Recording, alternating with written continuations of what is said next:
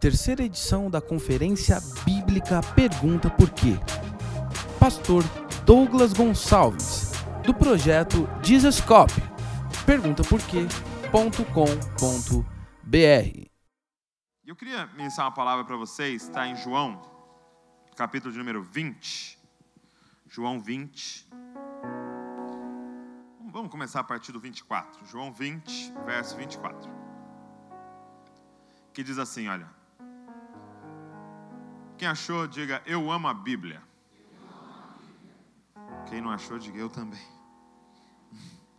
João 20, 24. Tomé, chamado Dídimo, um dos doze, não estava com eles quando Jesus apareceu.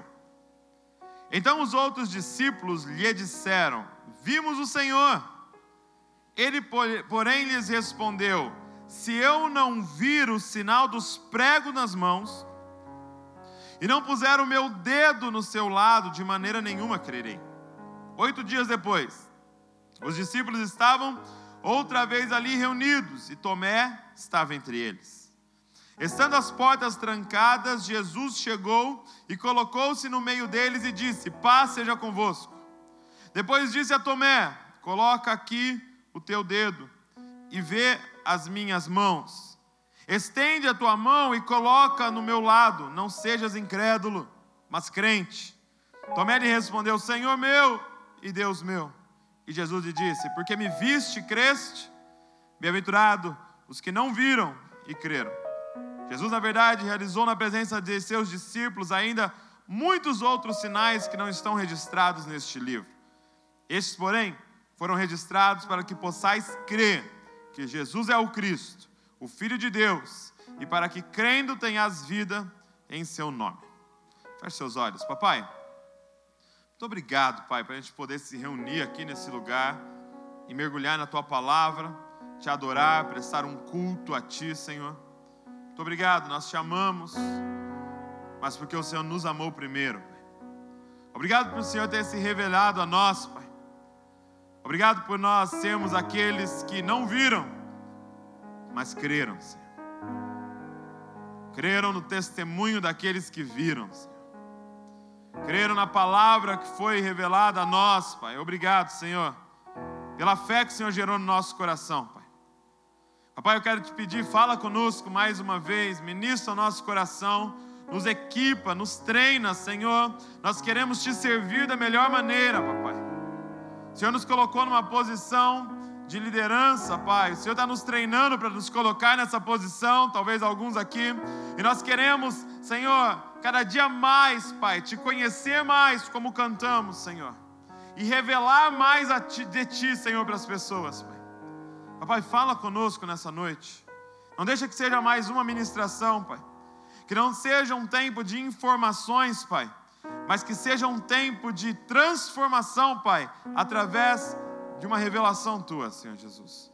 Abre os nossos olhos, abre os nossos ouvidos, Pai, abre o nosso coração para receber a tua palavra, Pai, no nome de Jesus. Amém. Aqui nesse texto, nós estamos diante de um homem com dúvidas. Um homem com dúvidas em relação a Jesus, em relação a sua fé.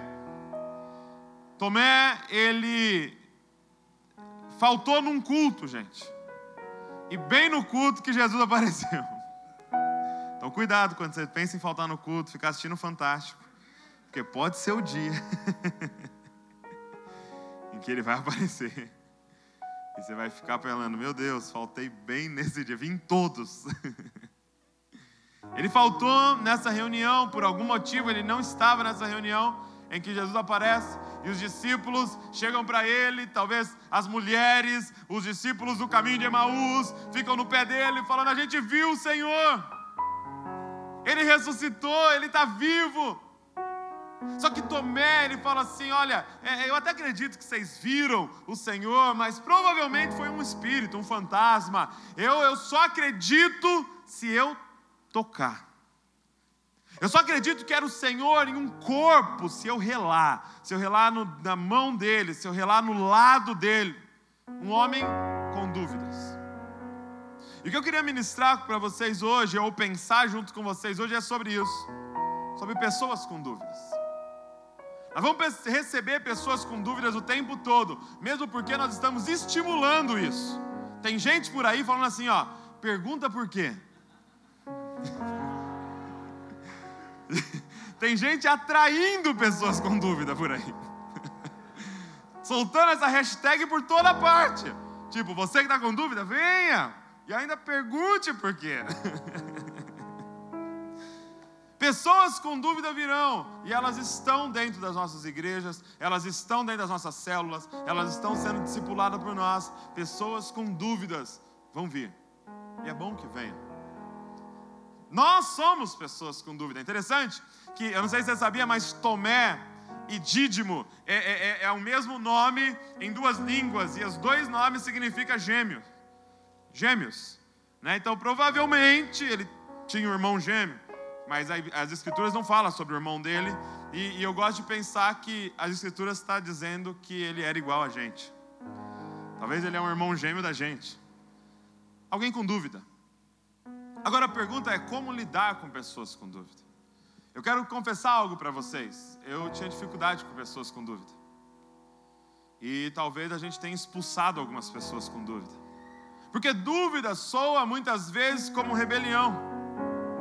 Você pregou, o menino chega para você no final da pregação e fala, pastor, não concordo. Você fala endemoniado, o que você não concorda? Expulsar esse demônio aí do não concordo. Só que o que eu não percebi, e o que eu vim entender há pouco tempo, confesso para você, é que as pessoas com dúvidas são as melhores. Você que é líder aqui, quando alguém te questionar, cara, esse é o cara, essa é a mulher. Por quê? Porque tem alguém pensando. Toda vez que você termina de pregar e ninguém teve dúvida nenhuma, talvez ninguém estava pensando, todo mundo só estava concordando. Sabe aquelas, aqueles bonequinhos? Você dá um tapinha na cabeça, ele fica assim, ó. Aleluia, pastor, amém. Você fala, e o diabo fez tal coisa, ele grita, aleluia! Ele não está nem pensando, cara. As pessoas que têm dúvidas são pessoas que estão pensando. E se você ajudar a direcionar o pensamento delas, são as pessoas mais poderosas que a gente tem. Seus jovens com dúvida, os homens, as mulheres com dúvidas. E eu queria pensar sobre isso. Como lidar com pessoas com dúvida? Como lidar? E eu queria mostrar para você três tipos de pessoas com dúvida que vai aparecer para a gente cuidar e como é que a gente lida com cada uma delas. Primeira pessoa que eu queria te mostrar, abre em Lucas capítulo 1.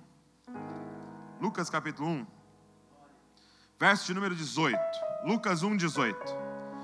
Eu, eu gosto muito do livro de Lucas, porque Lucas, ele, ele constantemente no livro dele está comparando pessoas. Você vai ver aqui que interessante. Lucas 1, ele começa é, relatando o nascimento de João, de João Batista. Ele diz que João é anunciado para Zacarias. Então, Zacarias era um sacerdote, servia no templo e estava no turno dele. Eu, eu li um livro que dizia que havia 5 mil sacerdotes na época. E eles faziam turno, então ele tinha o revezamento. E estava na semana de Zacarias. E Zacarias chega então para o turno dele e entra lá para servir, para mover as ofertas diante de Deus. E um anjo aparece para ele, Gabriel.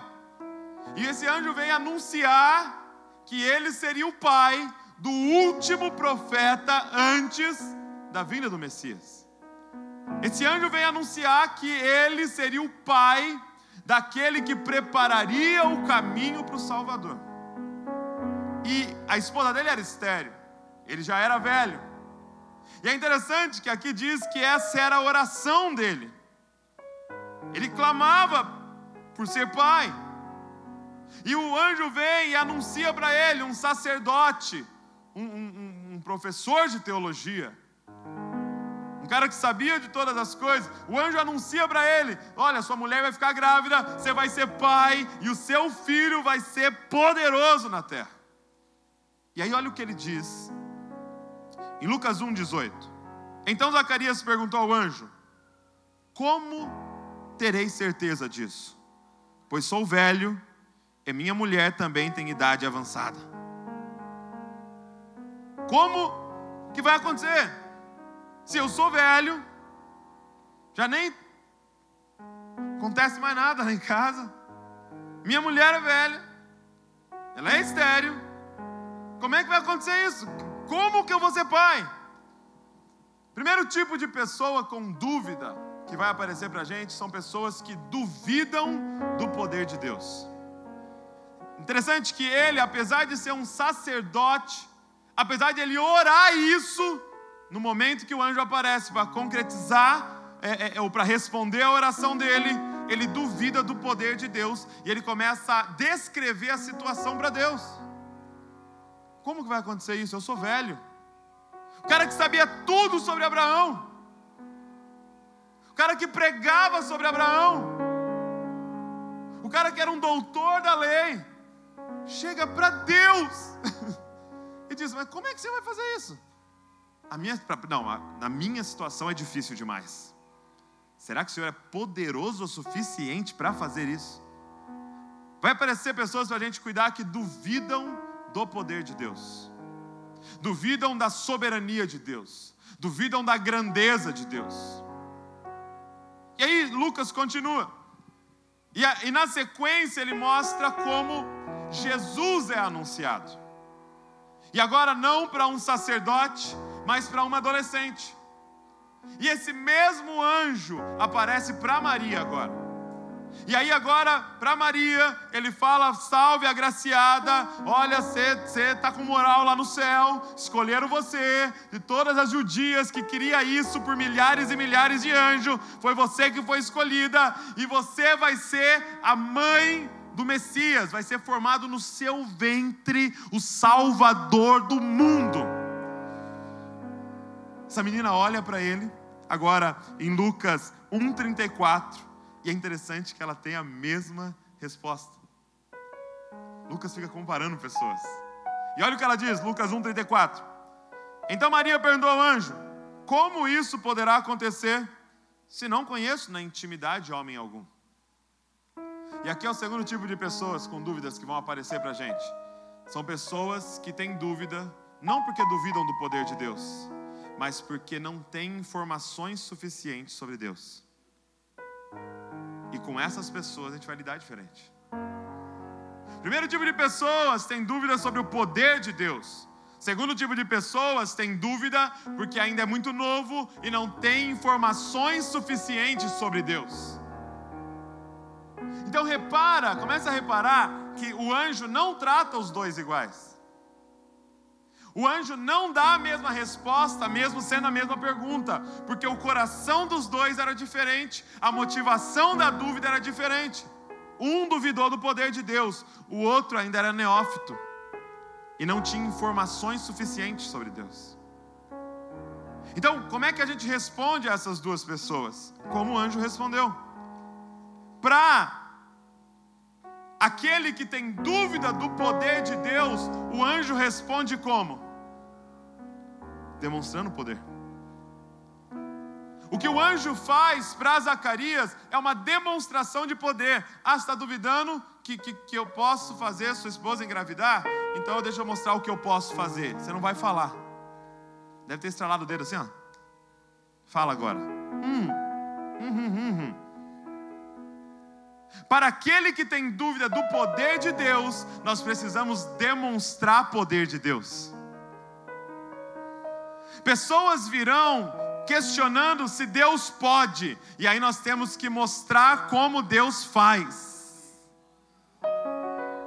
Por isso que é necessário que haja manifestação de poder entre nós.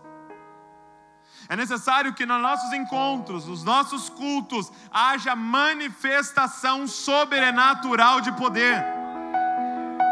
Porque pessoas virão que o questionamento no coração delas é: para minha situação, Deus não consegue. Para dele ele consegue, a ela é novinha ele consegue, na dele ele consegue porque deles são fáceis, mas a minha ele não pode. E aí a gente tem que mostrar para eles como Deus é poderoso para fazer o impossível. Você não vai falar até seu filho nascer. E ele ficou mudo. Foi milagroso. Foi uma demonstração de poder. Para aqueles que têm dúvidas sobre o poder de Deus, é necessário demonstração de poder. E eu queria falar sobre isso com vocês. Nós precisamos resgatar os dons espirituais, gente. Nós precisamos resgatar os dons espirituais nos nossos ajuntamentos, nos nossos cultos. Tem que haver manifestação de poder nos nossos cultos. Por quê? Porque vem pessoas que têm dúvida do poder de Deus. Sabe, a gente está fazendo algo no nosso, no nosso encontro lá em Bragança. O que, que a gente tem feito? É, toda vez é, é, a gente tem louvor, a gente tem palavra. E antes de encerrar, a gente quer conhecer as pessoas que estão nos visitando. E aí sempre tem visitas, sempre tem alguém visitando, e a gente ora por essas pessoas. E aí o que, que eu faço? Eu pego a galera e junto é, é, 10, é, 9, 8 para orar por um, dois visitantes. Eles juntam para orar para aquele visitante e eu estimulo eles, isso tudo antes, a dar palavra de conhecimento. Então você vai orar para esse visitante, e aí um vai orar por ele. Quando terminar, todo mundo vai estar atento à voz de Deus, e, e quem vier alguma coisa na cabeça, fala para o visitante. E é impressionante, gente, que muitos não dão um feedback da palavra, não dão um feedback do louvor, dão um feedback da demonstração de poder de Deus. Olha, eu recebi uma mensagem que eu até guardei aqui para ler para vocês. Quer ver? O menino foi na reunião, terça-feira passada, e aí um dos garotos nossos perguntou para ele assim: ó, o que mais te impactou lá? É, o que, que foi diferente, chamou sua atenção? Aí ele falou assim: ó, a parte da roda de oração, mano.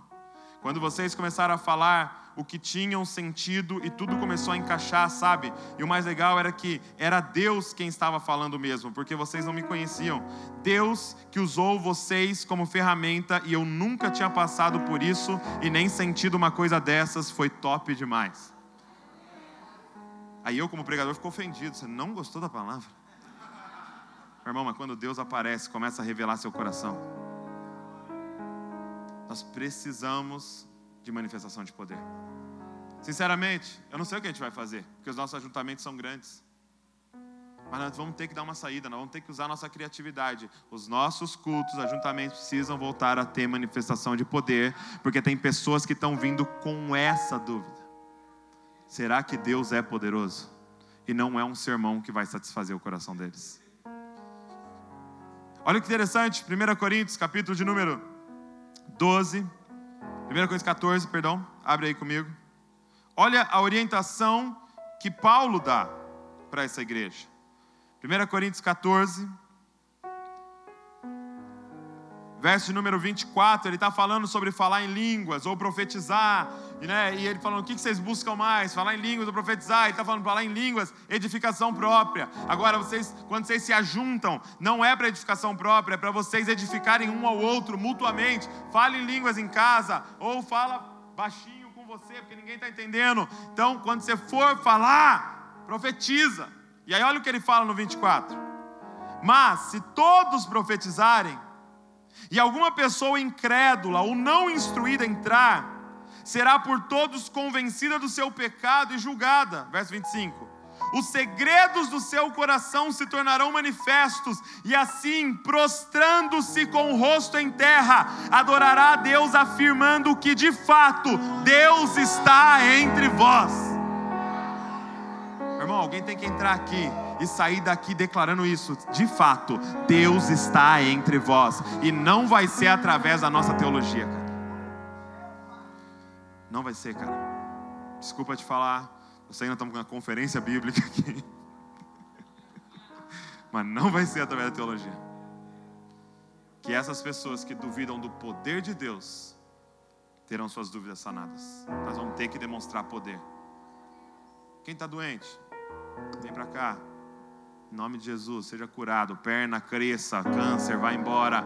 Deus só está esperando a gente pôr a mão, meu irmão. Só. Ele é o mesmo ontem, Ele é o mesmo hoje e Ele é o mesmo para sempre. Sabe? Eu sei que a gente ama, todos estão aqui amam estudar a Bíblia. E eu estou com vocês. Eu amo estudar a Bíblia.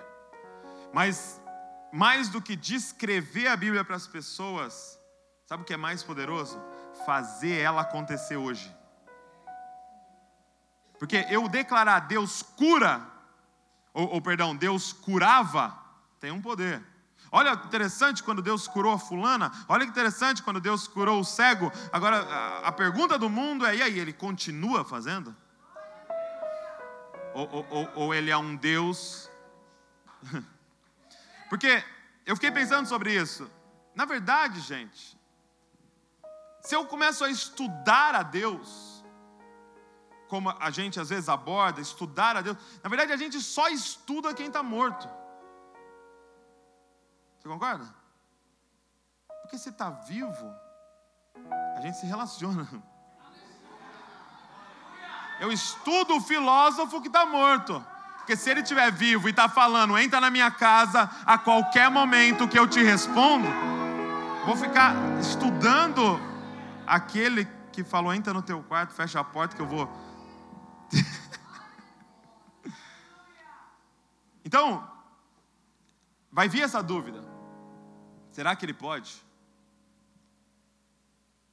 Se podes, cura o meu filho. Ele fala: Se eu posso? e ele demonstra poder. O ministério de Jesus, metade dele era pautado em demonstrar poder. Nós vamos ter que dar um jeito, meu irmão. Curas e profecias e milagres vão ter que voltar a acontecer sem a gente prostituir isso sem a gente usar como o nosso marketing. Simplesmente edificação mútua. Simplesmente porque eu amo tanto você que eu não consigo ver você mancando. Eu quero que você seja curado. Não para eu postar, dez foram curados, venha na próxima que vai não sei o quê. Não, não, não, não, não. Para edificação mútua. Demonstração de poder precisa voltar a acontecer entre nós. Porque tem gente que está vindo e a dúvida deles é: como é que isso vai acontecer? se eu sou velho e a minha esposa é velha. Agora, não adianta só demonstração de poder. Por quê? Porque tem pessoas que estão vindo que não têm informação suficiente sobre Deus. Como é que isso vai acontecer? E aí o anjo não deixa ela muda. Aí o anjo não demonstra poder, o anjo explica. E é aqui que entra o que a gente ama. É necessário teologia, meu irmão. É necessário Bíblia, é necessário explicações é, é, é, é, profundas, lógicas sobre a palavra de Deus. Deixa eu dizer uma coisa para você, alguém que está muito em contato com essa geração. A minha geração não aceita. Por que não? Ou porque sim? Não pode, gente, sexo antes do casamento. Por que, pastor? Minha geração não aceita um porquê não. Um porque Deus não quer. Me explica, cara. Me explica. Profundamente. Pode usar isso aqui, mas me explica profundamente porque não pode. Porque o cara lá na minha faculdade, um marxista, está me dando uma explicação profunda porque pode. E a feminista está me dando uma, uma, explicação profunda porque eu devo é, é, dominar sobre o meu marido. Profunda, lógica, racional e inteligentíssima. Gente, os nossos jovens estão sendo engolidos na faculdade. Por quê? Porque eles não têm uma fé inteligente. Na verdade, eu diria que esse termo fé inteligente é até é, é, é, errado, na verdade. Só existe fé.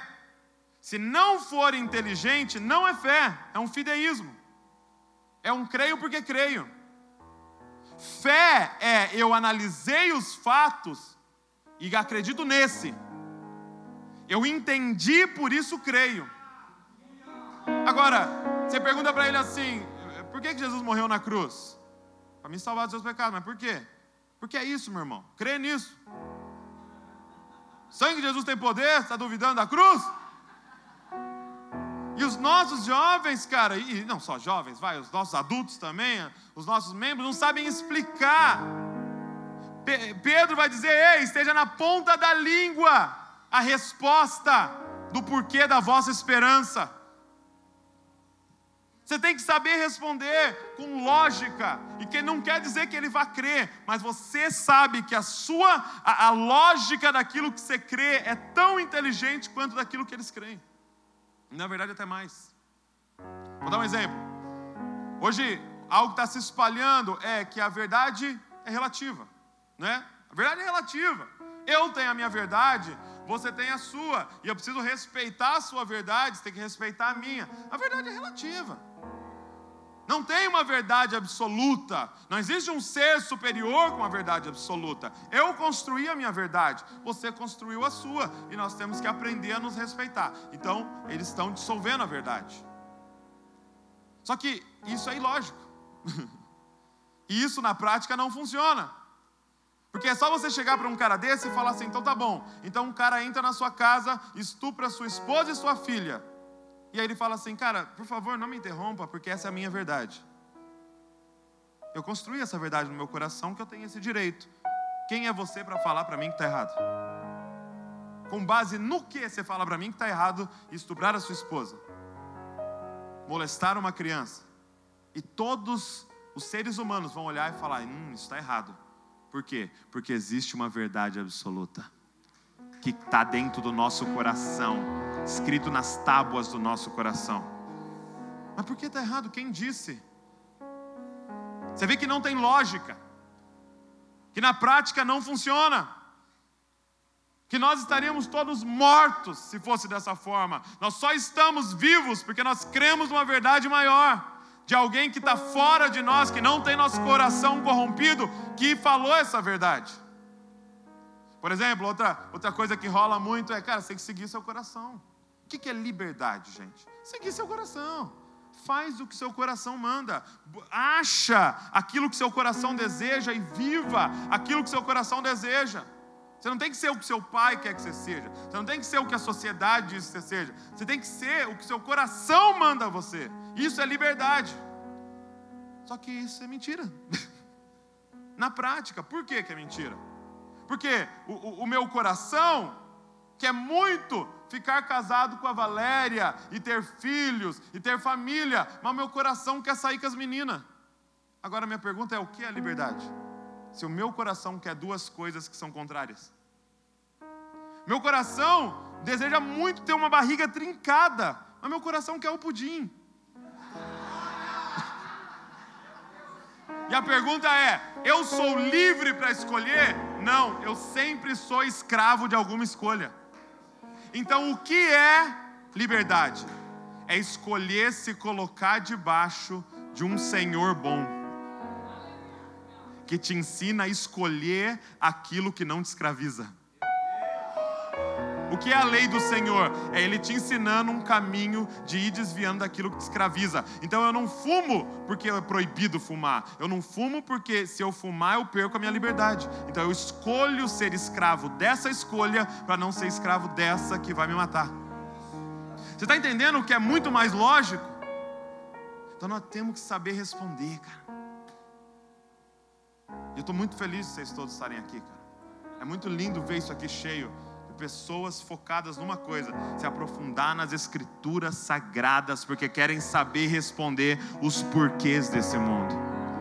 E não vai ter medo de chegar e falar: pergunta por quê, cara. Pergunta por quê. Que eu tenho a resposta que Deus me deu. Eu, te, eu sei a verdade. Segundo tipo de pessoas que vai aparecer para nós são pessoas com falta de informação. Sabe, eu estava conversando com um menino e ele disse assim para mim: Douglas, aconteceu tal fato no meu passado e eu não consigo perdoar, eu não consigo conceber de ter acontecido aquilo. Não consigo. E aí você fica pensando assim, você vai ministrar para ele e você fala: "Perdoa, cara". A palavra de Deus diz para você perdoar. Mas a gente precisa aprender, a gente, aí na raiz. Na raiz. E qual, qual era a raiz, por exemplo? A raiz são faltas de informações. Raiz é falta de informação, por exemplo, ele não tinha entendido a soberania de Deus.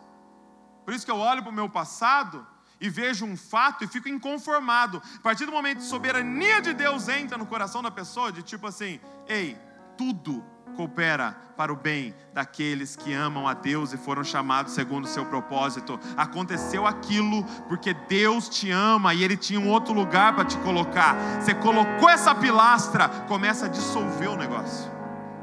Ou, por exemplo, ele não consegue perdoar porque ele se acha melhor. E aí você mostra para ele que o pecado que cometeram contra ele não é maior do que o pecado que ele comete contra outras pessoas. E ele é tão pecador quanto os outros. Então são conhecimentos de Deus que vão dissolvendo os frutos pecaminosos que estão na nossa vida. conhecimento, cara. Se demonstração de poder vai sanar a dúvida de algumas pessoas, outras pessoas é informação inteligente, concreta, racional, cara. E sabe, gente, nós estamos crendo num grande avivamento. Um avivamento que vai nascer, cara. Nós estamos crendo num avivamento na nossa nação, nós já estamos vivendo algo muito especial na nossa nação. E quando é que esse avivamento nasce? Quando duas coisas se casarem se casarem intimamente, vai nascer um avivamento, que é a palavra e o Espírito. Infelizmente foi separado da nossa nação. A palavra e o Espírito divorciaram na nossa nação. E como em todo divórcio, alguns ficaram com o pai e outros ficaram com a mãe. E alguns estão lá, somos da palavra, nós somos da palavra, somos reformados, nós somos não sei o quê. Aí não pode bater palma, não pode falar em língua, não pode fazer nada. Porque nós somos da palavra. E tem outros lá, não, nós somos do Espírito, nós somos do Espírito, do Espírito, do Espírito, mas não pode estudar a Bíblia, pode fazer outra coisa, a não ser orar e buscar manifestações. Meu irmão, quando esses dois casar, quando a gente tiver uma teologia sólida, com manifestação de poder, quando a gente tiver uma hora de palavra profunda, mas com manifestação de poder acontecendo entre nós, vai acontecer um avivamento na nossa nação, porque é o casamento dessas duas coisas. Eu quero os dois. Eu quero estudar e eu quero sentir. Eu quero estudar e eu quero chorar. Eu quero estudar e eu quero ter choque no corpo. eu quero conhecimento e eu quero a cura. Não é só um ou outro, os dois. Todas as alternativas. é o casamento dessas duas. Porque algumas pessoas vão chegar duvidando do poder de Deus e outras vão chegar sem informação sobre Deus. Nós vamos ter que chegar com essas duas coisas para eles: teologia e manifestação de poder. Teologia e, e, é as duas coisas que vêm do Espírito. Ele vai revelar toda a verdade e ele vai dar dons. Buscou ele, vai vir o pacote todo. E por último, tem mais um tipo de pessoa que vai chegar com dúvida entre nós, que é Timó, que é Tomé. Tomé é esse terceiro tipo de pessoa com dúvida. E Tomé não é o cara que duvida do poder de Deus. E cara, Tomé viu muita manifestação de poder. Tomé viu o cara vindo andando sobre as águas, meu irmão. Tomé viu cinco pães virar cinco mil ou mais. Tomé viu Lázaro saindo de dentro do túmulo fedendo que nem uma múmia. Tomé viu tudo, cara. Não era o problema dele, não era duvidar do poder de Deus. Aí você fala, então, não, então a dúvida de Tomé era falta de informação. Não! Tomé foi formado no, no, no, no seminário de Cristo.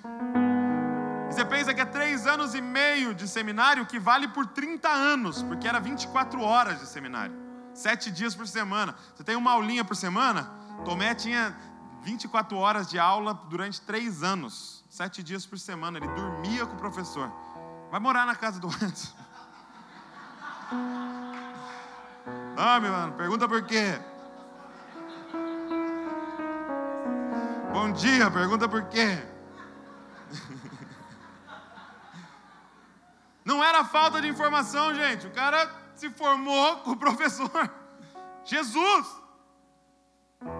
A dúvida dele não era por achar que Deus era poderoso, e não era por não ter informações suficientes, não era um neófito. Que dúvida é essa? Da onde vem essa dúvida? E aí eu estava olhando, se você voltar um pouco, João 11, dá uma olhada João 11, aparece Tomé de novo. João 11. Jesus, é, é, é, aparecem para Jesus e falam assim: Jesus, seu amigo Lázaro está é, é, é doente. E aí Jesus fala assim: ah, vamos esperar mais um pouco, né? Dá uma piorada, que aí depois melhora, depois piora de novo. E aí Jesus espera ainda dois dias, se não me engano. E aí Lázaro morre. E agora que Lázaro morreu, Jesus fala: vamos lá agora. Vamos lá. Porque eu vou, eu preciso acordar Lázaro. E aí os discípulos, eles começam a falar assim para Jesus, João 11. Eles começam a falar para Jesus: Ei, é, é, é mais. Como é que a gente vai lá?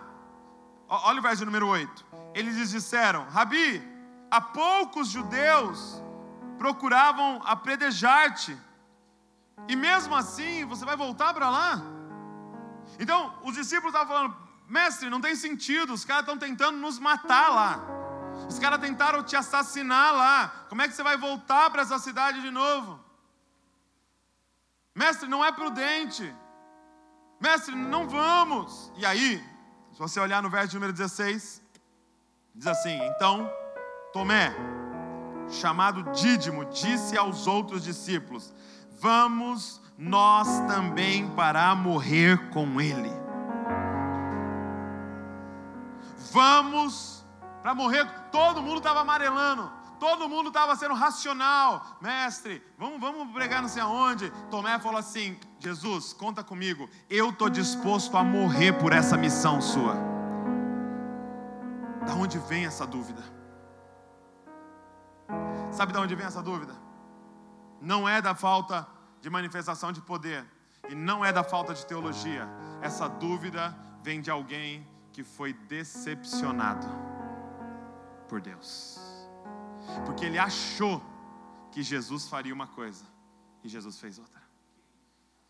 Na cabeça dele, ele falou: Mestre, eu vou com você e eu vou morrer com você, porque eu sei que você vai se tornar o rei dessa parada, e eu estou disposto a morrer pelas gerações futuras que vão poder usufruir de um rei bom, que vai dominar sobre Israel, sentar no trono de Davi e destruir todos os inimigos, e a paz vai se instalar no planeta Terra. Eu sei todo o plano, Rabi, eu vou morrer com você, vamos embora. Ele cria naquela missão, ele cria naquela obra, e de repente o rei dele se entrega. O que ele achou que ele faria com a metralhadora contra os romanos, ele se entrega e ainda cola a orelha de volta daquele que queria matá-lo. Que rei é esse? Não fazia, não fazia sentido um Messias crucificado, gente ele foi decepcionado. Sabe quem é Tomé? Aqueles que entraram de cabeça e foram decepcionados, cara. E a incredulidade, a dúvida deles vem de uma ferida na alma causada pela obra. E eles estão falando para eles: Nós vimos Jesus lá, vamos lá domingo. Nós, Jesus aparece lá. Ele fala: Eu não vou entrar de cabeça nessa aí de novo, não. Cara, vocês vão ter que provar demais para mim, para eu entrar de novo nessa, porque eu já fui com força uma vez e ele me decepcionou, porque eu achei que ele faria de um jeito e ele não fez do meu jeito porque eu achei que eu sabia o que ia ser a obra de Deus e ela foi para outro lado. Eu fui machucado, cara minha dúvida surge de um machucado que eu tive. E deixa eu te falar, a maioria que vão vir é essa dúvida. Eu sei que a gente quer apresentar teologia e é muito delicioso apresentar poder, mas a maioria que vai ver é machucado, porque essa é a situação da nossa nação. Infelizmente, tem uma geração que foi esfolada pelas ofertas, pelos apelos, foi abusada. E ela está falando: Eu não vou entrar de novo de cabeça. Eu já fui diácono e hoje eu sou mendigo. Eu já fui evangelista e hoje eu sou ateu. Eu já fui presbítero, meu irmão. Sei todos os versículos que você está tentando me falar. Mas eu não entro nessa de novo. Porque me machucaram, cara problema de Tomé é que ele entrou com força.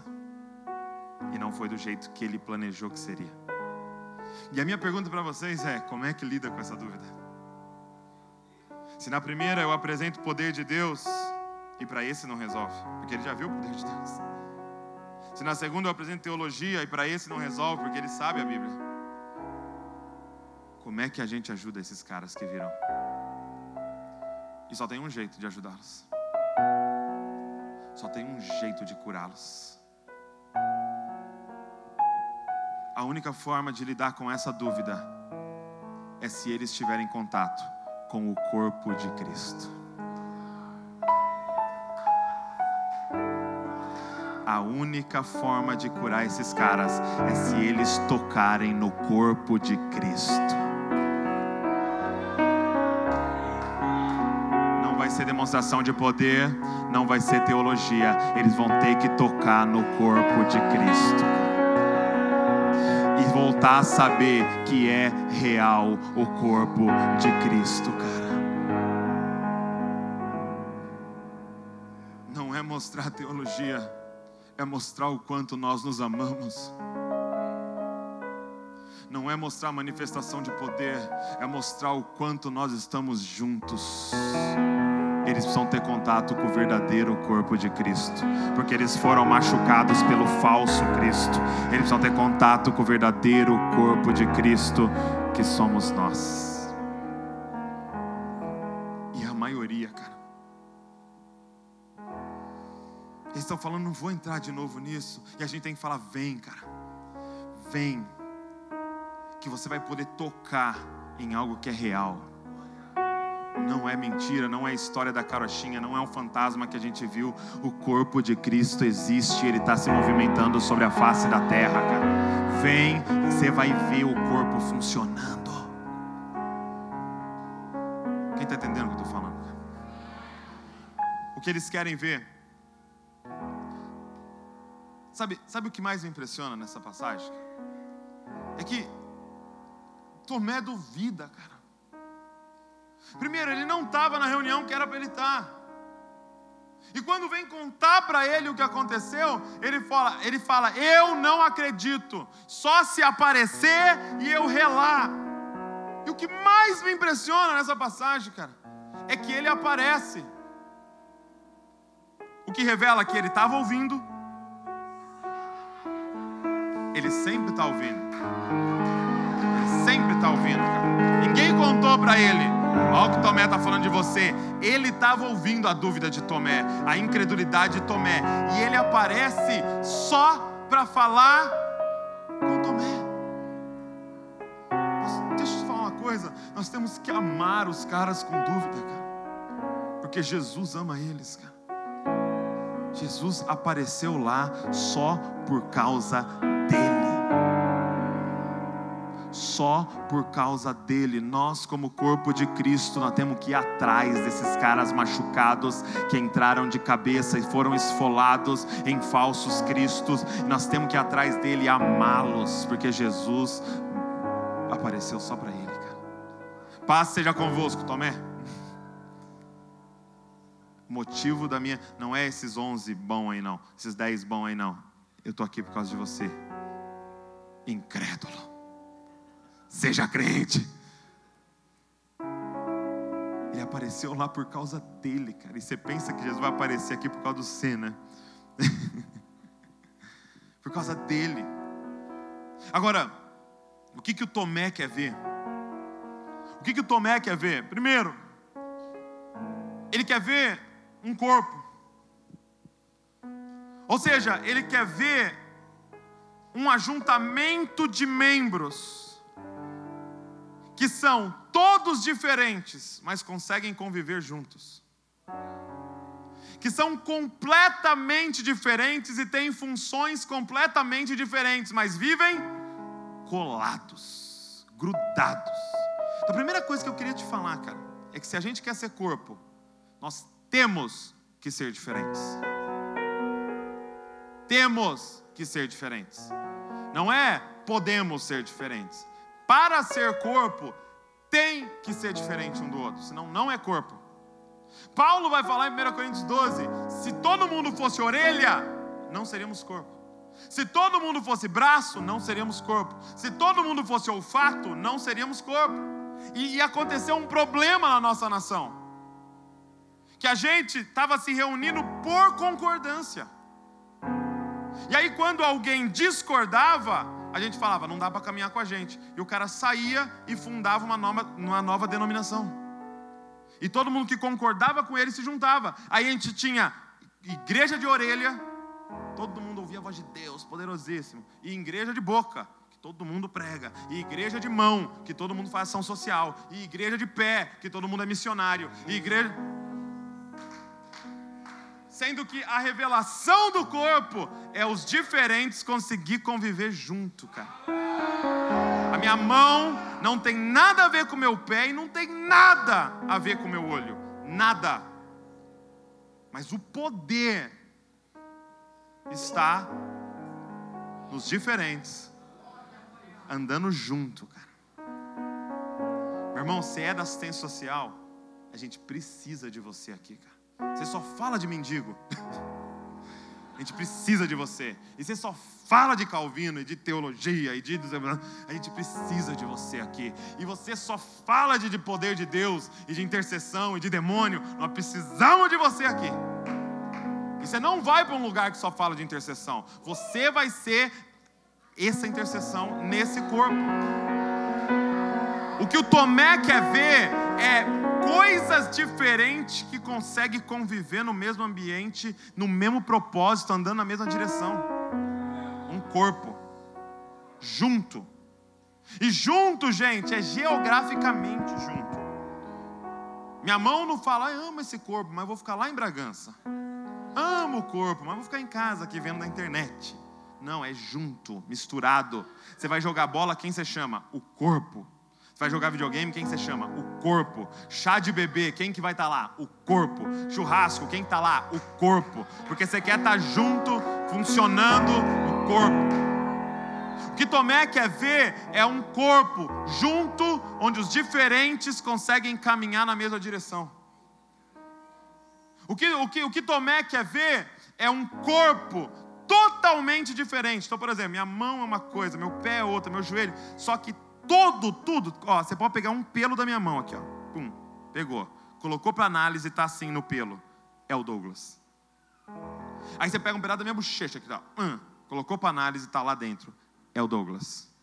E aí você pegou uma, a unha do meu pé, colocou para análise, tem exatamente o mesmo DNA. É o Douglas que Tomé quer ver são pessoas diferentes que têm exatamente o mesmo DNA, só que Deus desenvolveu cada um de um jeito, porque na multiforme sabedoria Ele manifestaria o que Ele queria na face da terra.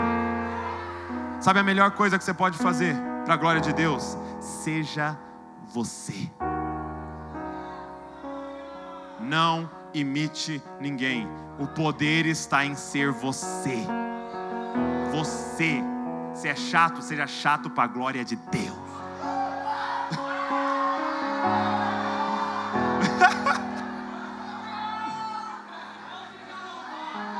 Se é alegre, seja alegre para a glória de Deus. Nós temos que ser. Gente, eu tenho, eu tenho.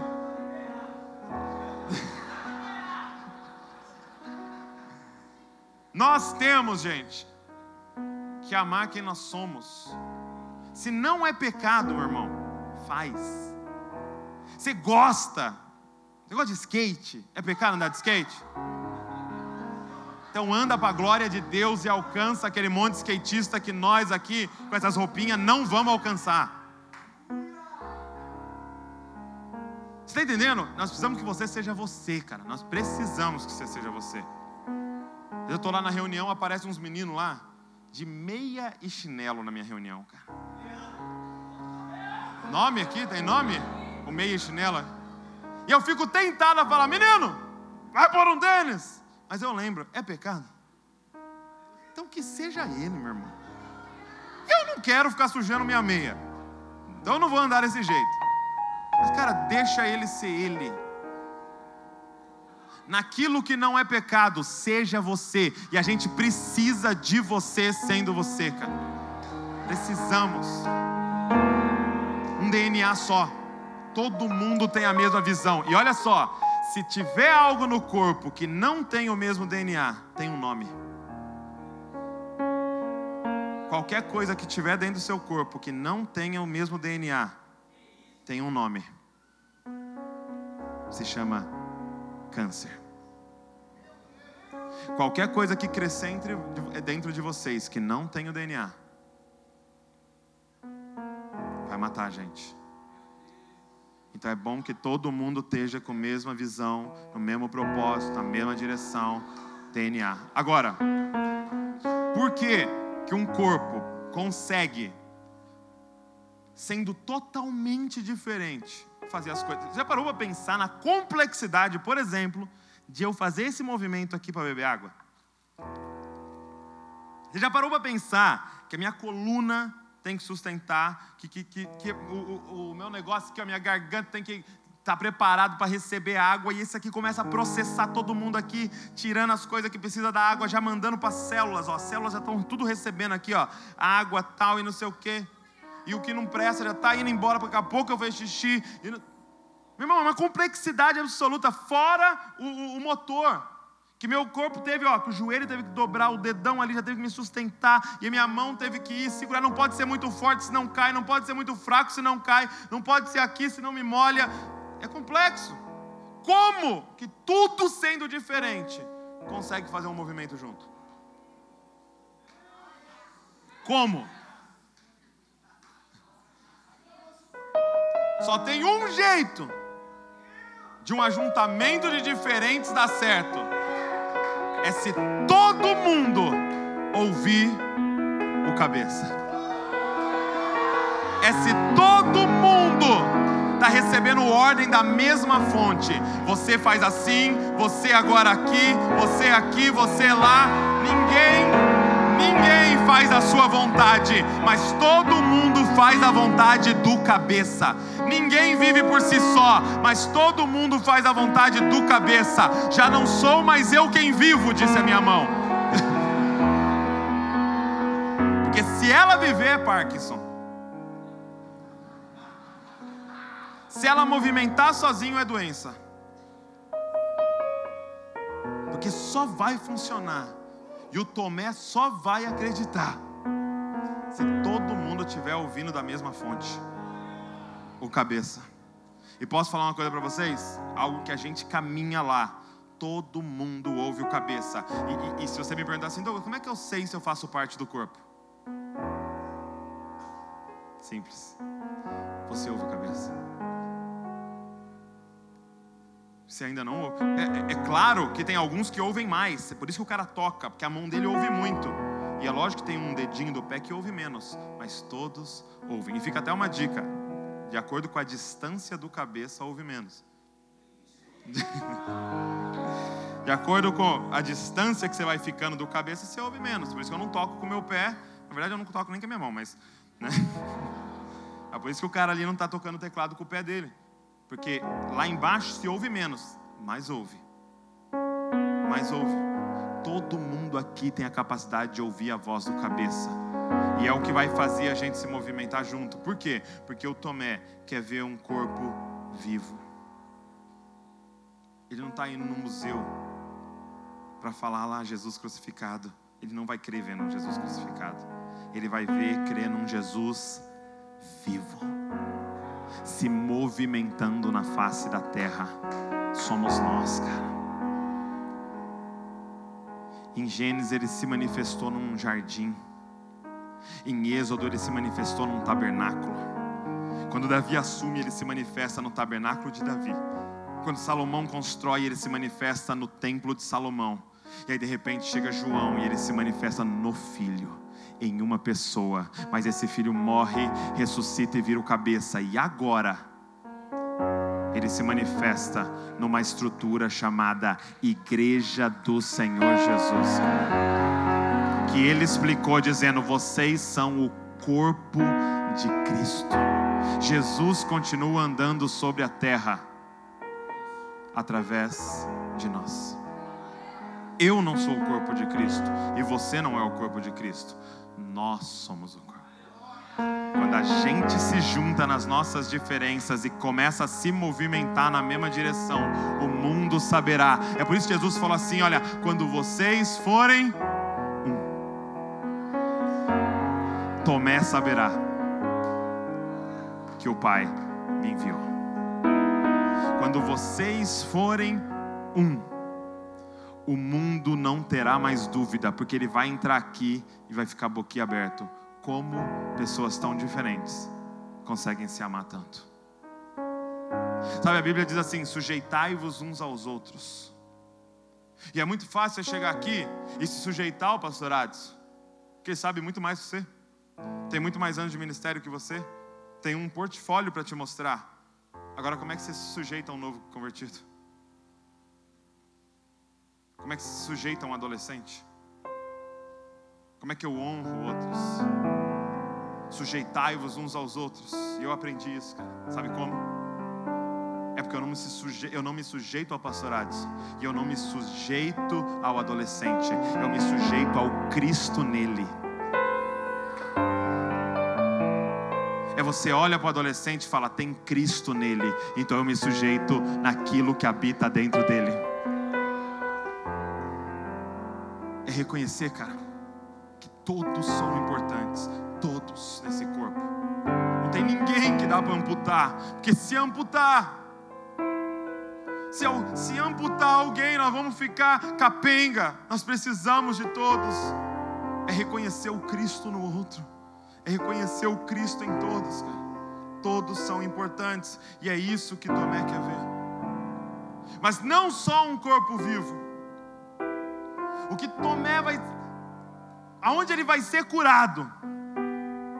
É quando ele relar nas nossas feridas nas feridas que foram abertas em nós por causa da justiça, nas feridas que foram abertas em nós por amor aos perdidos, nas feridas que foram abertas em nós por causa da integridade.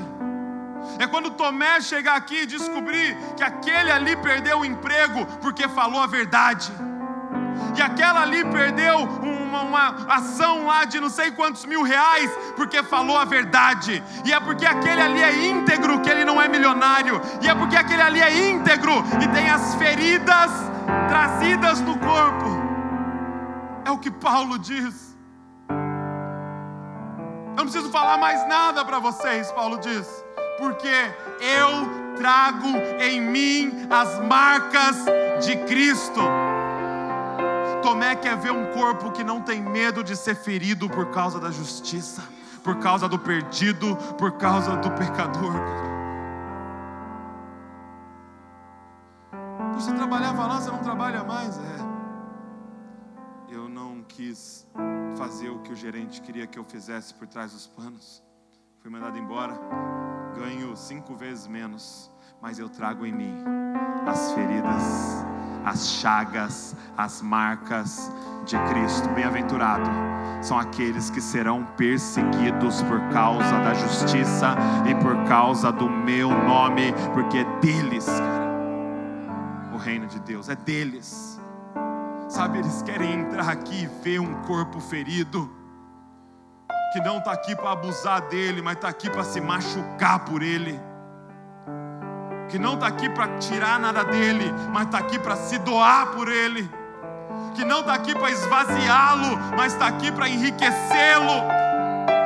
Eles querem ver esse corpo, cara. Eles querem relar nesse corpo, eles querem ver as nossas feridas por amor a eles. É isso que Tomé quer, cara é relar nas nossas feridas, é integridade, é caráter, é retidão. Eles querem ver o Espírito Santo em nós, não com poder, não revelando a verdade, mas formando Cristo em nós, cara não com os dons do Espírito, não com o conhecimento da verdade, mas com os frutos, ou com o fruto do Espírito. Manso, apanha porque é manso, apanha porque é paciente, como um cordeiro, não abre a boca. Nós somos Jesus, gente. A gente não pode esquecer disso, nós somos Jesus. Andando sobre a terra, nós somos Jesus. Ele decidiu se manifestar através de nós. Nós continuamos sendo o cordeiro, entregues por amor do seu nome. Sabe, lá na, na conferência, eu encerro aqui. Luciano Subirá trouxe uma palavra que nos impactou muito. E ele começou a falar sobre as três ondas do Espírito, as três movimentações de Deus. E ele começou dizendo que a primeira movimentação de Deus, você vê na Bíblia, é Deus sobre nós. É o Espírito vindo sobre nós. E o que acontece quando Deus vem sobre nós? Manifestação de poder. E o Espírito veio sobre eles, e eles profetizavam, e eles falavam novas línguas, e o povo ouvia na própria língua deles manifestação de poder. E ele disse que essa onda veio sobre o mundo, foi o movimento pentecostal. Talvez 90% aqui seja filho desse movimento pentecostal. Eu sou filho da Assembleia de Deus, eu sou fruto dessa onda que se espalhou pelo mundo. Deus sobre nós demonstração de poder que vai mostrar para muita gente com dúvida de que Deus é poderoso. Aí ele falou, e de repente vem uma segunda onda, que é Deus por nós. E nós começamos a entender o amor de Deus, a bondade de Deus, e começamos a aprender a ter fé num Deus soberano. E foi essa onda de fé, aprendemos que pela fé Ele nos cura aprendemos que pela fé podemos prosperar, aprendemos que pela fé somos salvos. E aí nós deixamos somente a demonstração de poder e aprendemos a pregar sobre fé, e aprendemos a pregar sobre a soberania de Deus, a grandeza de Deus, o Deus que criou o universo não vai te ajudar na sua causa. Nós aprendemos sobre fé, cara. Foi a onda do Espírito revelando Deus por nós. Foi um, um grande avivamento que veio sobre o mundo inteiro. É verdade que alguns deturparam, Alguns começaram a somente pregar isso, e somente pregar sobre prosperidade financeira, e somente pregar sobre cura. Assim como deturparam também o Deus sobre nós, e, e exageros nos cultos, em manifestação de poder, e coisas que já eram carnais, que a gente sempre distorce. Mas ele disse que nós estamos prestes a experimentar a terceira onda do Espírito. Se a primeira é Deus sobre nós, manifestação de poder. A segunda é Deus por nós, conhecimento de quem Deus é. Vem a terceira, que é Deus em nós. Cristo em nós é a esperança. E aí, quando ele vem em nós, não é demonstração de poder, não é fé. Quando ele vem em nós, ele forma Cristo em nós. Quando Ele vem em nós, Ele começa a nos transformar a imagem de Jesus. Se a primeira onda foi demonstração de poder, a segunda foi de conhecimento de Deus, é a hora de nós começarmos a manifestar o caráter de Cristo na face da terra. Será um avivamento de integridade, será um avivamento de caráter, será um avivamento de verdade, e já começou na nossa nação a limpa que Ele está fazendo é porque é Cristo em nós. O podre aparecendo é porque a terceira onda está chegando, meu irmão, e será uma tsunami. É Cristo em nós, é Deus em nós, é o Espírito em nós, manifestando a Cristo. Nós precisamos de Deus sobre nós, para aqueles que têm dúvida do poder de Deus. Nós precisamos de Deus por nós, para aqueles que têm dúvida de quem Deus é, de, de informações sobre Deus, mas nós precisamos urgente de Deus em nós, para revelar aos Tomé que esse corpo é de verdade, de que ele pode entrar de cabeça de novo, que ele não vai ser machucado, porque esse corpo é de verdade. E o Luciano Subirá disse algo muito legal, eu encerro com isso. Ele disse assim: Paulo escreve assim: Ainda que eu fale a língua dos anjos, demonstre poder. Ou ainda que eu conheça todo o mistério e toda a ciência, demonstração da nossa teologia, se eu não tiver amor, se eu não for o amor andando sobre a terra, vale de nada. É lógico que nós queremos os três, mas se você for dar uma ênfase, está no caráter de Cristo. Porque a gente começou essa reunião dizendo: até que Cristo seja formado em nós, cara, em vós. Eu sinto dores de parto até que Cristo seja formado em vocês, até que vocês sejam Jesus andando na face da terra. Cara, tem gente com dúvida vindo aí. E chegou a hora da gente responder os porquês dessa geração. Pergunta por quê, por quê, pastor? Pergunta por quê, por quê, pastor? Pergunta por quê, por quê, pastor? Pergunta por quê, por quê, pastor? A Bíblia é a resposta de tudo, a resposta de tudo está na Bíblia. Pergunta por quê?